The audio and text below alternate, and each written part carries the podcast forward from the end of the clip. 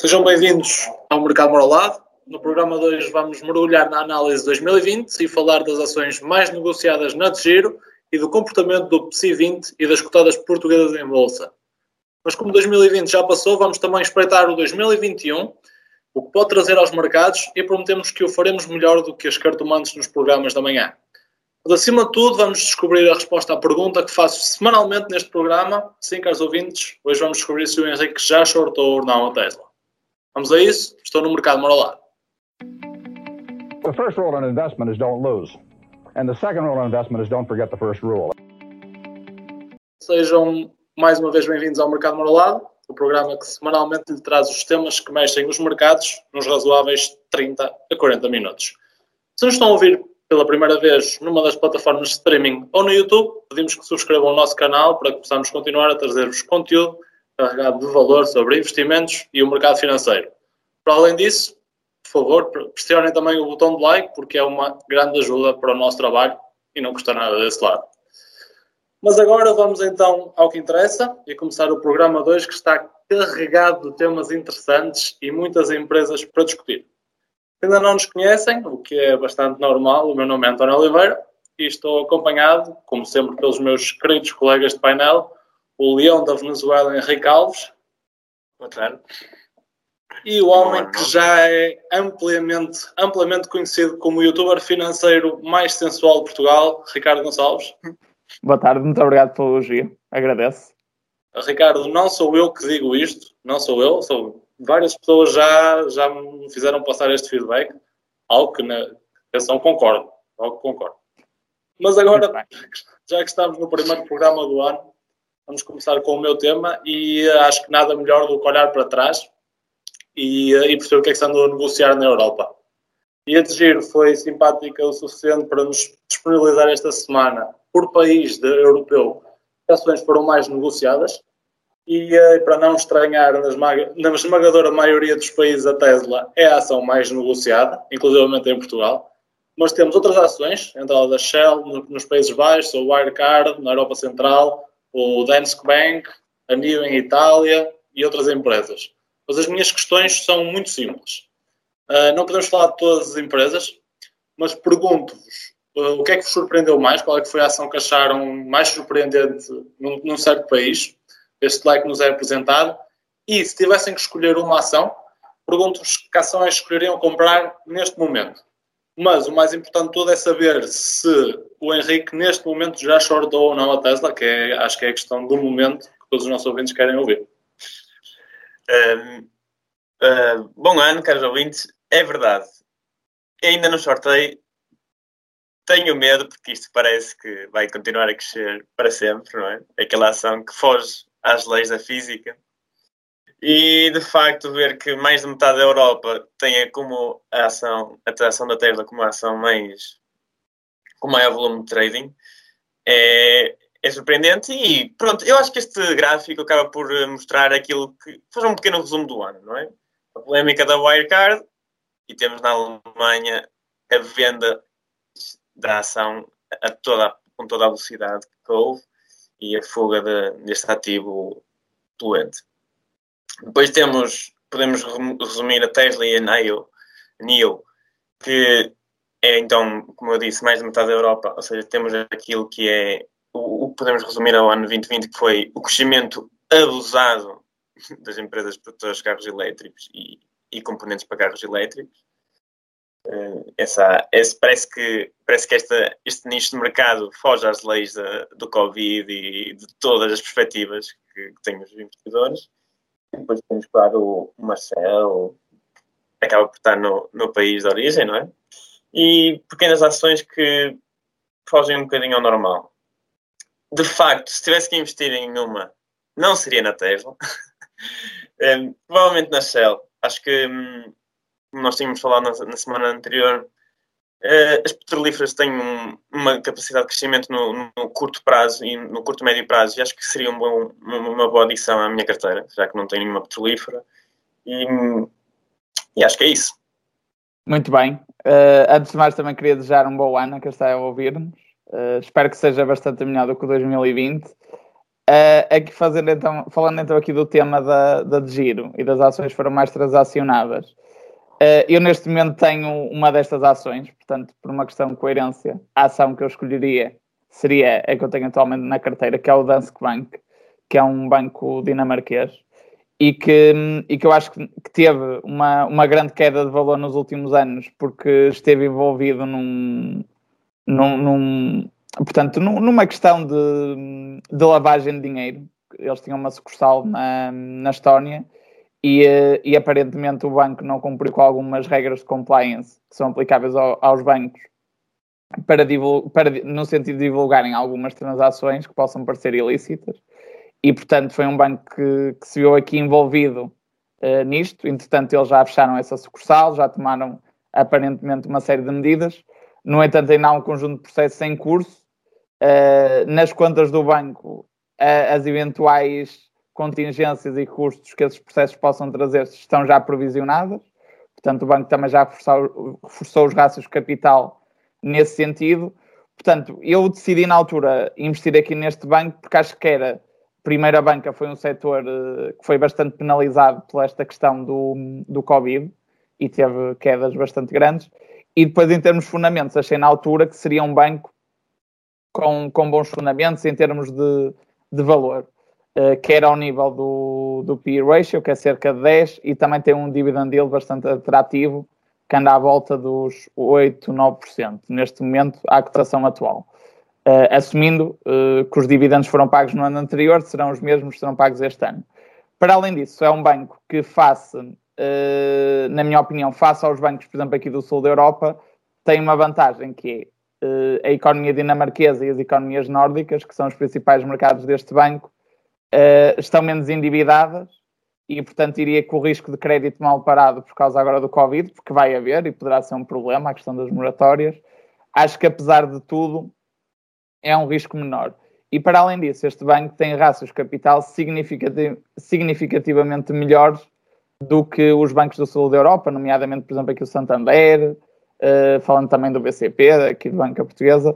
Portanto, na altura, eu queria ter um, uma, uma, ação de banca e entendi que este banco, pelos seus fundamentos e também pela questão dos rácios capital, como está numa situação melhor, uh, achei que seria uma excelente opção.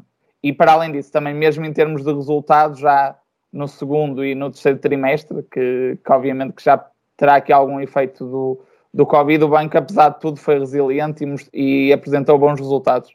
Portanto, acho que pode ser aqui uma ação interessante e, e seria a minha escolha. Depois também queria salientar que fiquei um pouco surpreendido com a, com a escolha dos investidores gregos. Eu confesso que não conhecia esta empresa, uh, fui pesquisar e estamos a falar de uma empresa que está cotada na, na Bolsa Americana e que tem uma capitalização de mercado de cerca de 500 milhões, 600 milhões de dólares, o que é uma cotação para os Estados Unidos bastante baixa. Portanto, acaba por ser aqui uma empresa uh, com muito pouca expressão. E, uh, e surpreendeu-me. Não sei se as pessoas na Grécia investem pouco em mercado acionista, admito que sim. Uh, isso também pode ser um efeito, mas de facto fiquei surpreendido do que percebi, está uma empresa que está ligada ao licenciamento de patentes e também relacionado com o mercado das criptomoedas. Pode aqui também explicar aqui um bocadinho esta curiosidade dos investidores gregos por esta ação, mas fiquei bastante surpreendido. Uh, não era algo que estivesse à espera. De resto, no resto da Europa, acho que é aquilo que já se esperava, ou seja, claramente um domínio da Tesla, uh, também da NIO no caso de Itália, portanto, segmento aqui do, dos veículos elétricos a dominar, não é surpreendente e vamos ver se mantém em 2021. Acredito que a situação possa mudar um pouco, mas, mas nesse aspecto não me surpreendeu. Bem, pegando aqui no que vocês disseram, o que é que eu achei interessante? Ricardo, achei interessante teres dito, falar do Danske Bank. Uh, quanto às moratórias, eles próprios também já provisionaram isso, não é? O possível efeito do, um, do mal parado o que os põe numa boa posição, porque eles mesmo assim tiveram resultados relativamente fortes. Uh, mas voltando um bocadinho atrás, o que é que me surpreendeu mais aqui neste, neste grupo de, de, de países e das ações negociadas nestes países? Pá, já, já falaste da Grécia e uh, surpreendeu um bocadinho, não é de espantar que eles rebentem a economia toda, não é? Quando fazem, fazem investimentos destes assim malucos, não é? Mas também outros malucos que temos aqui na Europa, que eu aprecio muito, são os italianos. Também, também se aventuraram muito na, na compra de ações especulativas, neste caso da, da NIO, que é a versão uh, spec da Tesla. E, um, e pá, este investimento na NIO é, é de facto impressionante. Porquê? Porque se nós vimos os fundamentos desta empresa, especialmente no início do ano, houve vários momentos turbulentos na, na história desta empresa, com mesmo acho que chegou mesmo a temer que esta empresa entrasse em bancarrota e depois houve ali uma reviravolta a meio do ano que fez o preço disparar de uma maneira absolutamente estúpida, como outras, outras empresas da, nos EVs, no, no EV Market. Uh, e surpreendeu-me bastante isto, como é que, como é que num, numa, num país grande como a, como a Itália, onde eu suponho que haja bastantes investidores, a NIO acaba por ser a empresa mais negociada na, na Bolsa, porque é uma, é, uma, é uma ação altamente especulativa e garanto-vos que eu não investi o meu dinheiro lá, preferia até, já falei isto com vocês, preferia meter o meu dinheiro na Volkswagen, que não está com uma boa avaliação neste momento, do que ter o meu dinheiro numa empresa como, como a NIO. Porque quem investe nesta empresa está à espera que o Estado chinês uh, faça alguma coisa que dê uma vantagem a esta empresa como, como, já vimos várias vezes, o Estado chinês não é um bom parceiro de investimento para, para, para ninguém. Uh, mas passando as, as, surpresas à frente, passando à, à ação que compraria, uh, pá, tenho que ser honesto com, com vocês, eu passei algum tempo a, a abrir, a ver as contas das empresas e comecei a ficar um bocadinho preocupado porque só me aparecia porcaria, mas, mas cheguei a um ponto em que cheguei à parte que o Ricardo já falou, o Danske Bank, foi, foi a única ação ali no meio, no meio delas. A Shell, posso, poderia dizer também, poderia, poderíamos ponderar se fizéssemos uma petrolífera, mas prefiro o Danske Bank, porque o Ricardo já falou, já, já falou do, uh, do processo. Eu acho que o processo não vai uh, trazer uh, uh, danos por aí além ao banco.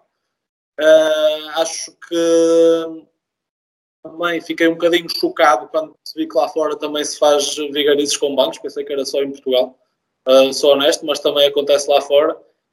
Mas pronto, como já vos disse, acho que o processo não vai, não vai avançar e, e quem nunca fez uma marosca com uma sucursal na, na Eslováquia, que, que atira a primeira pedra, porque acho que, acho que há muita gente por aí que também já, já lavou o seu dinheirinho. Uh, mas tem, tem algumas vantagens, especialmente porque é, que, porque é que eu teria interesse neste, neste banco? Porque me dava a tal exposição a uma nova economia, a uma economia diferente, o que é ótimo. Dá uma exposição a uma moeda diferente, porque a empresa está cotada noutra moeda. E em termos de diversificação, quer uh, sectorial, quer uh, geográfica, seria extremamente interessante para mim, porque eu não tenho nenhum banco, nem tenho a moeda, neste caso a coroa dinamarquesa, se vejam-me se estiver enganado, e também não tenho uma, uma empresa na, na Dinamarca. Por isso, uh, até já comecei a ler o relatório da empresa, pode ser um bom investimento no futuro, mas acredito que, Ricardo, já apanhaste aquilo com um preço mais jeitoso, não?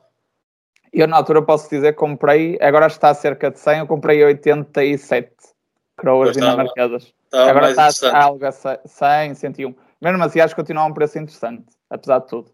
Uh, sim, dentro das empresas que, que vi, era que, que me falava mais valor. Tem o, o, P, o tal PE na casa dos 10, tudo bem que é um banco, mas neste momento, no mercado que vivemos, é uma lufada de ar fresco, com um PE de 10 e um forward PE de 10 também. Uhum. Uh, por isso acho que é uma ação, acho que é uma ação a analisar uh, dentro de certas carteiras. Há certas carteiras onde pode fazer sentido ter esta ação e seria essa que eu acabaria por adicionar à minha se tivesse que, que o fazer com algumas das, das ações que, que vimos. Não sei se querem acrescentar algo. Eu acho que estamos a subestimar, se calhar, um bocadinho os italianos. Estão a ver a China a comprar as empresas europeias. Se quiseram retribuir o favor, devíamos ter dito que, para ver o nosso episódio anterior, em vez de comprar a NEO, para que comprassem a Alibaba, não é? Era um melhor investimento. Sim, opa, e tenho a certeza que houve muitos italianos que compraram aquilo barato e fizeram os trocos fizeram os trocos com aquilo, mas, mas pá, às vezes quando apostas no cavalo, no cavalo mais fraco ganhas, mas o mais provável é que percas a corrida e percas o dinheiro investido, não é? Exatamente. Até pode ser que eles tenham comprado em março e venderam agora, se calhar, no final do ano e está nas mais transacionadas. Mas Sim, aí será por bons motivos, não, é? não sabemos. E o bolo sou eu, não é? E aí, se for assim, o bolo sou eu. Quem dera ter uma ação que tivesse valorizado isto este ano, sem dúvida. Bem, mas por falar de valorizações fortes, se calhar podemos passar uh, aqui uh, ao grande PSI 20, o mal amado da, a mal amada Bolsa Portuguesa. E o Ricardo, pelo que me parece, pelo que eu ouvi dizer, estás, estás muito bolo, não é? No PSI 20. Uh, não. o PSI 20, mais uma vez, foi fiel a si próprio, ou seja, mais um ano a cair. Caiu cerca de 6%, também já não é novidade e, eh, e, é mais assustador se nós olharmos para, para o número de empresas que, que, subiram e que caíram no ano. Ou seja, basicamente, se, se não fosse o EDP Renováveis e o grupo EDP, tiveram valorizações enormes. Por exemplo, a EDP Renováveis no ano 2020 subiu 117% e mesmo o grupo EDP, a EDP subiu mais de 36%. Uh, eh, mas depois, tirando estas duas ações, temos aqui a Farrell, que também subiu no ano, mas isto é uma empresa com muito pouca expressão. Depois não temos aqui, basicamente não conta, e depois temos a nova base, também praticamente não tem expressão, e tivemos a corticeira, que no último dia subiu bastante, uh, acho que subiu mais de 4%, e, uh, e que se acabou por fechar aqui o ano verde graças a essa subida no dia, no dia 31. Mas de facto, se não fossem estas, estas empresas, especialmente a EDP, uh, eh, nós teríamos de falar aqui de uma performance muito mais negra. Por exemplo, nós tivemos a Galp, que é também dos pesos pesados, que caiu mais de 40%, e a nós, que também caiu mais de 40%, que acabaram aqui por, por liderar as perdas, o que é bastante, bastante significativo. Pronto, eu neste momento tenho a nós na carteira, uh, só para dar aqui este exemplo. Também tenho a Sonai, que também foi uma das empresas, não liderou as quedas, mas esteve ali no meio da tabela, portanto também não teve uma performance nada, nada positiva, mas uh, apesar de eu não estar bull no PSI 20, eu acho que esta tendência do, do PSI 20 vai continuar enquanto não houver medidas de fundo para mudar a nossa bolsa de valores e para a tornar mais atrativa. Eu acho que isto, estas performances miseráveis vão continuar, não tenho dúvidas disso. Agora, acho que pode haver, apesar de tudo, pontualmente numa outra empresa, algumas boas oportunidades. E, eh, por exemplo, no caso da nós, eu estou bull na ação, tenho ação, acho que a ação pode vir a recuperar. Há aqui um grande fator de de incerteza uh, tem a ver com o leilão do 5G que tem dado muita polémica e há já um conjunto de, de ações judiciais que foram abertas. Uh, há aqui este fator de incerteza, é certo, mas apesar de tudo, eu acho que é uma empresa que está num setor, tirando a parte dos cinemas, mas o grosso do, do negócio é, é a parte de telecomunicações, que acaba por ser aqui um setor relativamente estável e que, apesar de tudo, não foi assim muito penalizado em termos de, em termos de vendas agora em 2020. É certo que o resultado caiu, mas caiu muito devido ao facto de, da empresa ter registrado algumas provisões, eh, fruto da, da situação de pandemia, o que acaba por ser aqui elementos não cash e que no futuro, se a empresa eh, voltar, a economia principalmente voltar a uma situação de normalização, essas imparidades podem ser revertidas e gerar proveitos, portanto, acho que pode ser aqui uma situação transitória. E para além disso, a empresa neste momento tem uma boa valorização, tem um dividendo bastante atrativo, quase 10%, e uh, eu acredito que se houver aqui algumas novidades positivas no, no 5G, acho que a empresa pode recuperar. A empresa também foi muito penalizada, principalmente uh, no início do ano, por causa da questão do Luanda Leaks, da saída da, da Isabel dos Santos e de alguns elementos da administração, mas essa situação já está resolvida com o reforço da, da posição da Sonai, portanto acho que houve ali uh, uma reação forte inicial da empresa de queda e acho também, neste momento, o valor da empresa pode estar um pouco descontado ainda por esse evento. Por, por isso estaria bom em, em 2021 para, para essa ação e acho que pode vir a recuperar. Mas dependendo sempre daquilo que ia acontecer no 5G, porque se, se houver uma facilitação da entrada de empresas espanholas, uh, acho que pode haver mais players no mercado e isso pode prejudicar muito a nós. Mas se houver aqui alguma reversão dos, do, da parte do governo, de algumas regras no, no leilão e alguma intervenção, principalmente do Ministério da Economia, acho que pode haver aqui algumas novidades positivas. Bem, eh, de facto, um, o PSI 20 teve aqui um, uma, um mau desempenho este ano, não é? na casa dos 6% negativos. Uh, foi um bocadinho melhor do que aconteceu aqui ao lado em Espanha, em linha com o que tivemos em Paris e também em Milão. Uh, mas de facto a questão é que esses países tiveram um mau ano, mas normalmente têm retornos positivos. O PTI 20 continua a desiludir ano após ano E este ano só não desiludiu mais porque tem um grupo EDP que tem um peso gigantesco e que cresceu muito, porque senão ia ser uma razia completa uh, para o PSI20. E o facto do EDP ter crescido ainda mais uh, causa um problema de diversificação grande a quem, uh, a quem quer usar o índice como, como uma ferramenta para construir carteira, porque vais acabar uh, extremamente exposto ao grupo EDP. Mas como felizmente acho que ninguém, ninguém faz isso, não, não há grandes casos para, para preocupações. Uh, como já falaste, falaste das empresas tiveram grandes quedas, posso acrescentar que o BCP teve também na casa dos 40%, a Sonai na casa dos 27%, e uh, isto mostra um bocadinho o que o, que o PSI 20 o PSI 20 como um reflexo do que, do que a nossa capacidade e os nossos conhecimentos como investidores, como país. Porque se nós não, não, não investimos, nós não, não, não somos um bom país a poupar, a investir, se não temos conhecimentos nestas áreas, pá, nós merecemos, merecemos de facto uma, uma bolsa forte. Se calhar, se calhar não merecemos. Se os nossos uh, responsáveis políticos não fazem, não fazem uh, de um objetivo estimular a poupança e estimular o investimento para, para garantir que, por exemplo, no futuro tenhas uma reforma mais cómoda e não tão dependente da segurança social, pá, se calhar não merecemos, não merecemos mesmo ter em Portugal uma bolsa forte como temos noutros países europeus. Por isso, acho que a única forma de, darmos a volta a isto é, pá, é, é, olhar para os conhecimentos portugueses, trabalhar esses conhecimentos e, e criar condições a nível governamental para, para começarmos a ter boas empresas e que, e que investimos e que investamos nessas empresas, porque há todos os anos milhões e milhões e milhões e milhões de euros que saem de Portugal que vão para o estrangeiro em dividendos.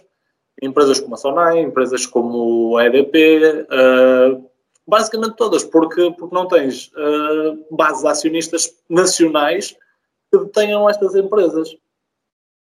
Mas, como tu disseste, há boas empresas em Portugal. Eu estou bom em algumas delas. Por exemplo, neste momento a Sonai, a Sonai uh, já, não, já não está a gritar valor como gritava há uns tempos, quando esteve na casa dos 50 cêntimos e na casa dos 40 cêntimos até. Nesse momento acho que era por simplesmente um crime não estar a comprar a Sonai foi o que nós fizemos, não é? Porque, porque naquele momento vimos entre nós que a ação tem de facto um valor grande. Como já disseste, aconteceu na nós, foram registradas muitas imparidades, o que baixou, baixou o resultado este ano, não só na parte do retalho alimentar, como também na parte do, um, do imobiliário, da Sonai Sierra, que afetaram um bocadinho os resultados, é certo. Mas neste momento, se olharmos para a Sonai, a Sonai é uma empresa que, na minha opinião, não sei o que é que vocês acham, sem dúvida uma empresa para deitar cá para fora 100 milhões de euros de lucro por ano e pagar um, um dividendo dele na casa dos 5% sem grandes dificuldades, na, na casa dos 5 cêntimos. Uh, acho que, que a EDP consegue, um, a Sonai consegue fazer isso perfeitamente. E, e porque, porque não estamos a investir nesta empresa em Portugal? Porque é que não fazemos, é que não fazemos mais? Pá, temos uma corticeira a Morim, que neste momento está cara, está um bocadinho cara, e, e, é uma empresa diferente porque está dependente ali do preço da matéria-prima, que pode, que pode mexer um bocadinho com, com a estabilidade da, da, ação, mas é uma empresa líder mundial, é uma empresa super sólida, paga um bom dividendo. Pá, é, é sem dúvida uma ação que podemos observar. O grupo EDP é um bom grupo, neste momento está um bocadinho cara, mas é, é mas é uma ação que também, se, soubermos esperar e, e olhar para, para as flutuações do mercado e tentar aproveitá-las, pode, pode, pode, surgir uma oportunidade. A própria Navigator, também pode ser uh, uma empresa interessante. Ah, temos é que, que, pensar que, se calhar, como povo, podemos, podemos uh, ser donos das coisas, temos, temos esse direito de, de ser donos e, e podemos ser bem-sucedidos. E temos é que arriscar e, uh, e, tentar ser melhor como investidores e se calhar quando isso acontecer vamos também ser melhores como país. Acho que não há muito a acrescentar. Acho que aqui o nosso colega já falou muito bem daquilo que é o grupo EDP e, e, a, sua, e a sua enorme, enorme qualidade e o, uma empresa importantíssima neste PCI-20. Uh, eh, acho que concordo completamente com o António e acho que era importante desenvolver aqui uh, o nosso mercado e o nosso mercado de ações e o envolvimento do governo em desenvolver um, uma prioridade no investimento e incentivar o investimento em, em, em, carteiras portuguesas. Acho que, não, acho que é muito mal alguém utilizar o PC20 como um índice. e, eu que, já concordo plenamente com o que vocês disseram. Acho que a nós e, e a Sonai também são grandes investimentos. Como vocês sabem, eh, eu entrei numa excelente fase, comprei as ações em março, ou seja, que apesar do, do resultado no ano ter sido negativo para, para, para a ação, eu estou bastante positivo. Acho que são ações que, compradas em março, eram excelentes, excelentes investimentos. E assim há muitas, muitas empresas que é preciso saber quando investir, é, é, é o que acontece em todo lado, não é? Um, mas acho que tipo, temos boas empresas. É um, de forma geral, as empresas não estão subvalorizadas e hum, algumas até estão, um pouco há, uma, há muito, muito espaço para crescimento e acho que é isso que temos que estar em foco e, e se calhar os portugueses deviam se calhar às vezes focar-se mais nas empresas portuguesas e olhar para o que temos cá dentro antes de, antes de ver lá fora. Acho que não é o nosso caso, acho que nós somos uns bons patriotas e acho que estamos num bom caminho, pelo menos nós os três. Sim, eu só queria acrescentar uma coisa que acho que pode, se calhar, ter marcado os últimos anos da Bolsa Portuguesa e se calhar ainda marca um bocadinho a menos os portugueses, que é a questão do BES.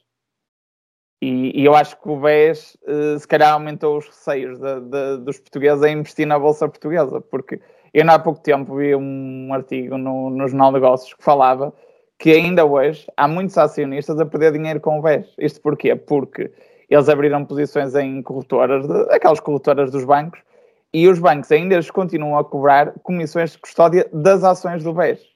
Isto é uma coisa inacreditável e, e infelizmente parece que os governantes uh, assobiam para o lado e ninguém quer saber destas questões, porque isto são casos gritantes que depois acaba as pessoas a não terem confiança na nossa bolsa, em fazer investimentos em Portugal e, e depois isto tem um impacto gigante nas nossas empresas, porque nós falamos muitas vezes que, que temos um, um, um, problema de endividamento nas empresas, no setor privado, no Estado.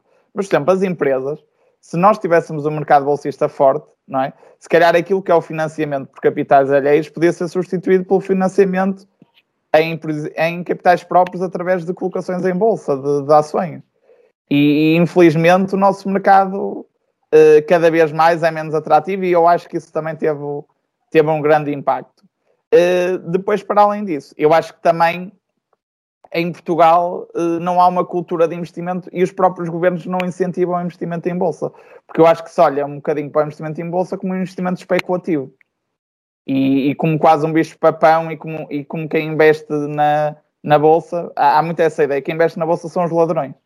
Há muito essa ideia em Portugal. E eu acho que é preciso desmistificar isso, mas sem haver uma iniciativa dos governos para que isto mude, acho que muito dificilmente as coisas vão mudar, pelo menos no curto prazo. Mas, Ricardo, só uma questão que eu acho aqui interessante e que acho que as pessoas também podem, podem ter interesse nisso. Quando dizes que os bancos estão a cobrar uh, as, as tais comissões de custódia, essas pessoas são ainda uh, acionistas, neste momento é do Banco Mau, certo? Exatamente, do Banco Mau. Okay. Do Banco Mau. Só como eles ainda não fecharam a posição, não é? Porque aquilo, porque basicamente o BES faliu, não é? E as pessoas tinham as ações, perderam todo o capital. Só que além de todo. vender capital, agora, não é?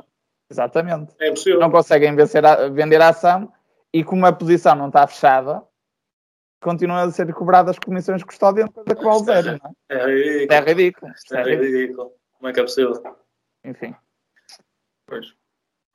E comissões de custódia aqui em Portugal têm valores muito altos para investimentos, alto, ou seja, menos para aquele investidor. Acho que, tipo, aqui em Portugal, o mercado está feito para aquele acionista do Benfica tem uma ou duas ações, até 500 euros não se pagam caraças de taxa de custódia, está-se bem. Sou acionista do Benfica, tenho as minhas ações, tenho, tenho as ações do meu clube, mas para o resto do mercado não há incentivo nenhum. Tipo, estamos a pagar taxas gigantes. E depois, já, depois os investidores acabam por investir nas novas formas, que é de giro e outras plataformas. Temos uma moeda que é o euro, podemos investir em qualquer, com a própria moeda, sem termos a falarmos, sem termos que ter, pôr a taxa de câmbio nos nossos cálculos.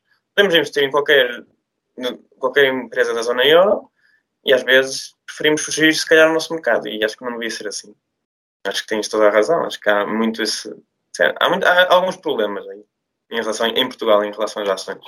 Sim, mas é por isso mesmo que está aqui o mercado, não é?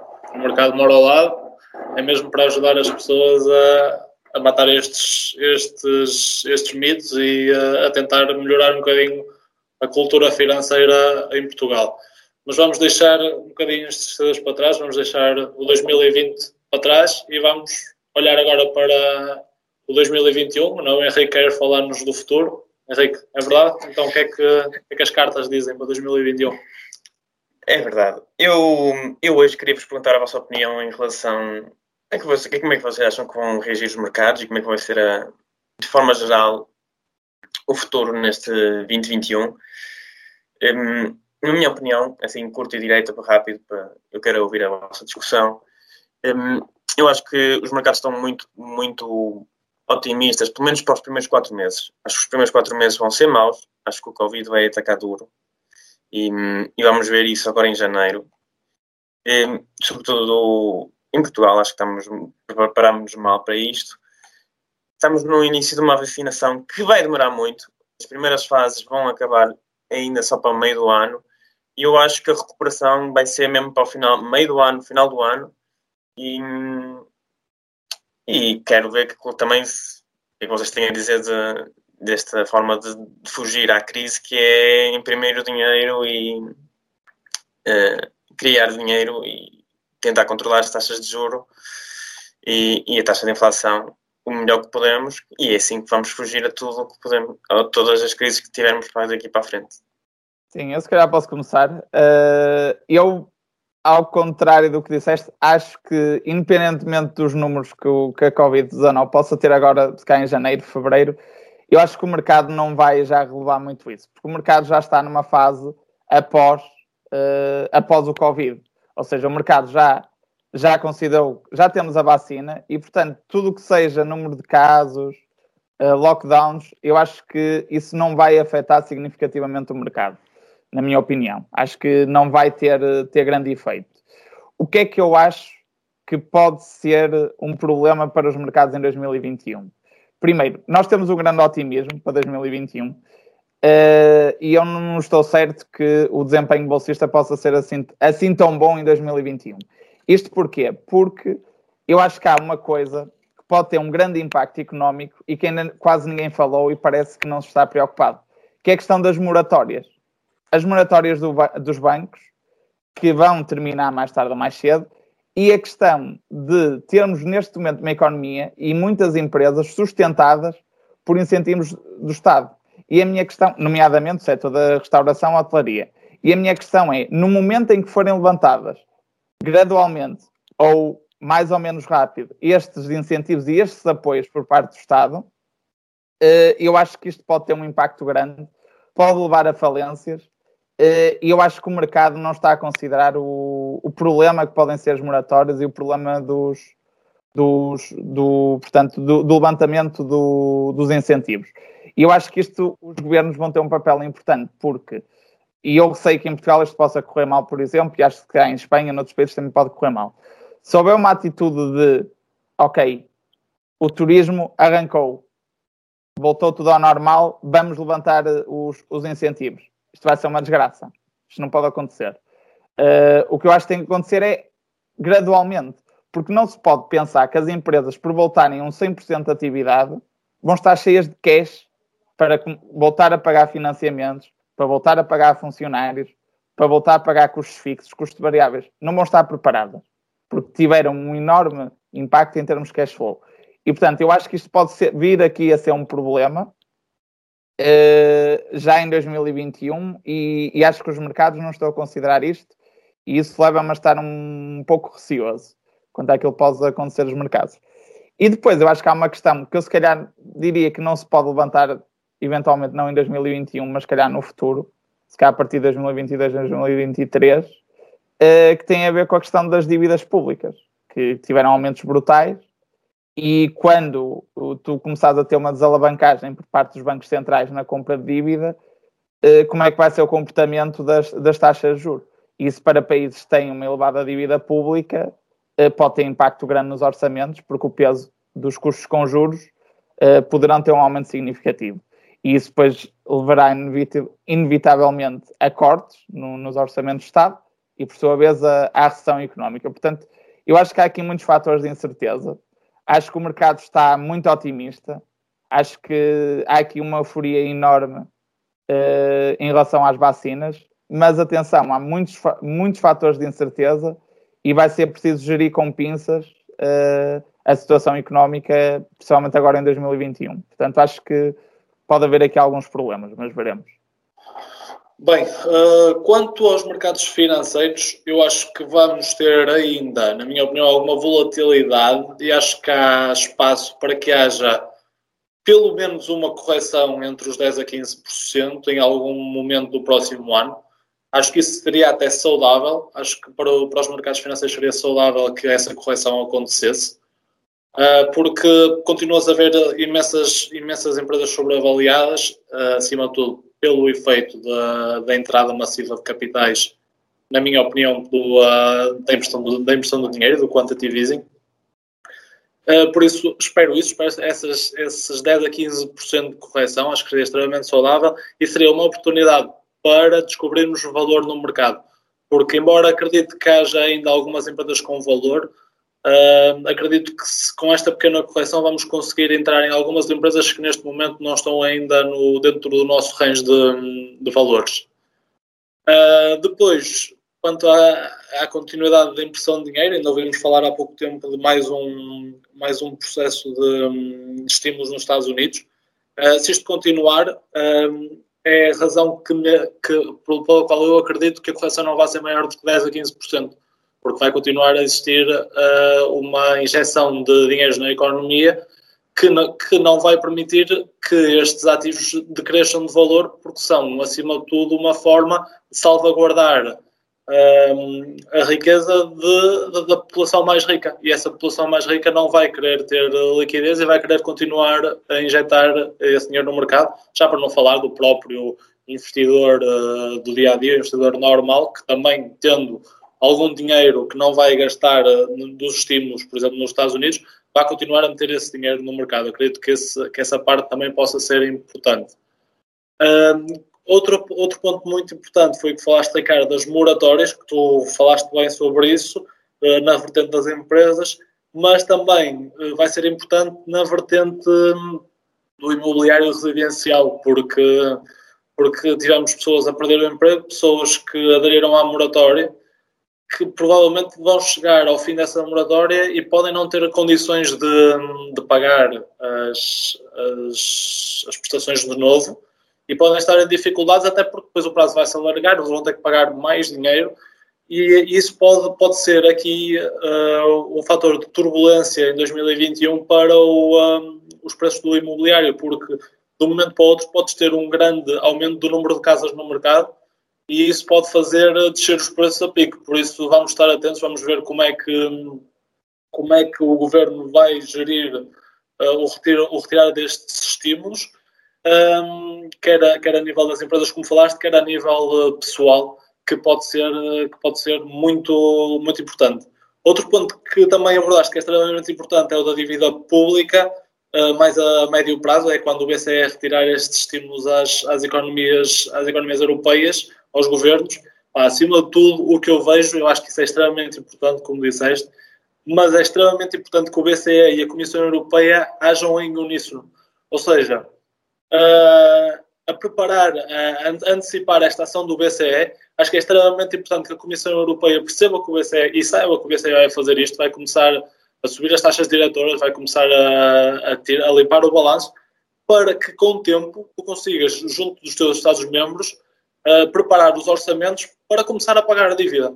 Porque só, só assim, se acontecer algo, como tu disseste, de que o Banco Central começa, um, começa a trabalhar sem, sem esta, esta colaboração com a Comissão Europeia e com os Estados-membros, vai ser, uma, vai ser uma, uma desgraça e seria uma desgraça provavelmente pior do que, um, a nível de governos, pior do que a crise de, um, que vivemos há uns anos das dívidas públicas, porque neste momento, ainda mais com o Covid, tu tens mais dívida em cima, em cima dos, dos países para pagar, uh, para pagar os programas de apoio.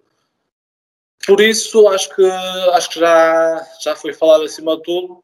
A nível de crescimento económico, uh, vejo como vocês veem, vai haver algum crescimento e espero que para o ano possamos voltar à economia normal, que possamos voltar a apoiar os negócios mais pequenos que, que estão a sofrer neste momento, os restaurantes, um, os estabelecimentos de diversão noturna, todos eles, um, que, que, vão precisar em 2021. Espero que a vacina permita que o façamos uh, durante o próximo ano.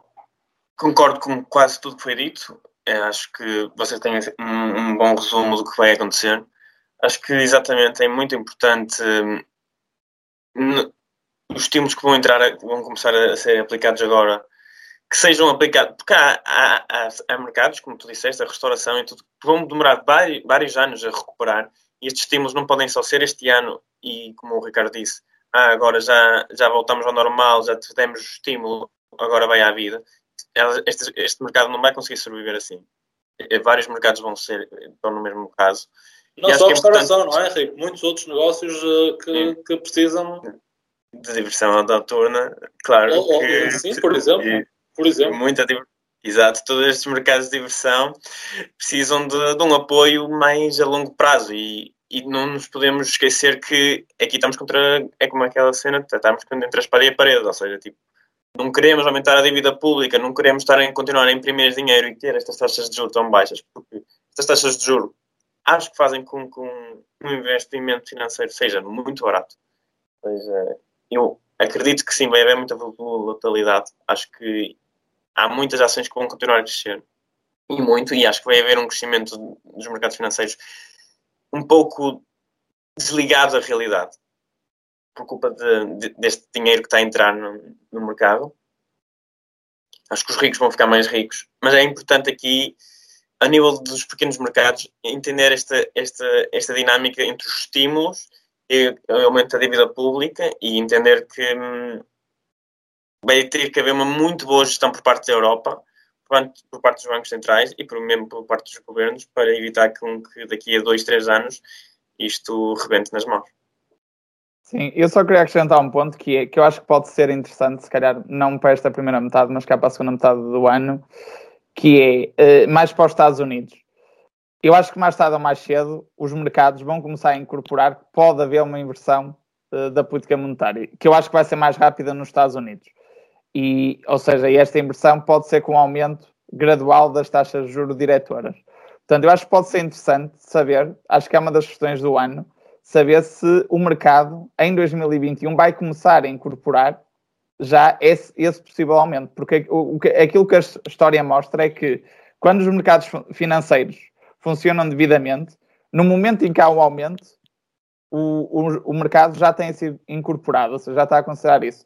Eu acho que isso pode ser uma questão muito interessante e muito importante, principalmente para o mercado uh, norte-americano em 2021. Acho que também pode marcar aqui um pouco o ano.